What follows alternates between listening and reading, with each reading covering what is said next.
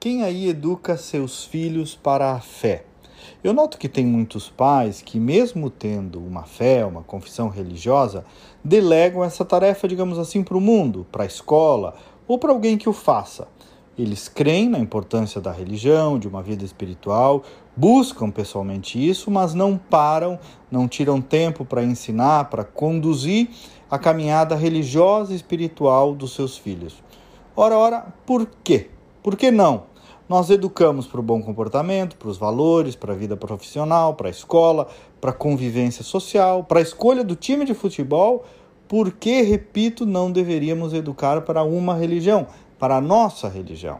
Eu vejo que muitos dizem assim: ah, religião, ele que vai escolher na hora certa e deixa o filho numa espécie de voo livre.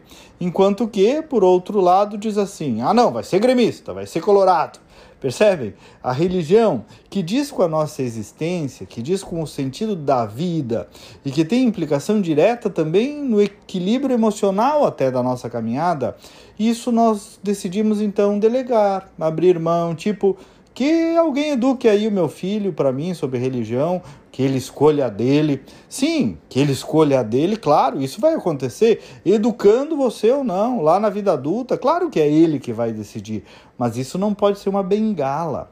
Assim como é ele que vai decidir a profissão, se vai ser um bom ou mau caráter, se vai ser sério ou bobalhão, também é ele que vai acabar decidindo o seu time de futebol, mas nem por isso você vai deixar de tentar conduzir pelo caminho correto que você acredita, pela tradição religiosa que você recebeu. Compreendem?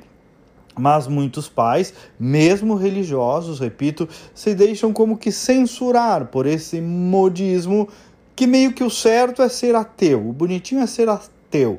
O certo é não falar de religião, o certo é não evangelizar, o certo é silenciar e deixar que só fale quem não crê ou quem duvida, como se isso fosse um sinônimo de empatia, de liberdade ou de algo do gênero, enfim, politicamente correto. Eu vejo mesmo escolas cristãs, por exemplo, com uma dificuldade tremenda de falar, sabe de quem? De Jesus Cristo. Bom, mas isso de escolas é outro tema. Hoje, o outro olhar é com os pais. A educação religiosa é tua, é nossa, meus amigos pais. E a dinâmica espiritual é essencial para a existência dos nossos filhos, ao menos na visão desses que creem nessa dimensão. E aí, vai esperar que quem fale com o teu guri ou com a tua guria sobre as coisas do alto? Vai lá, tia, pode ter certeza que o seu filho está esperando e ainda por cima vai adorar a conversa. Me siga no Instagram, Face, Twitter, Spotify, Kleber Benvenu com GNU no final. Até amanhã e vamos com fé.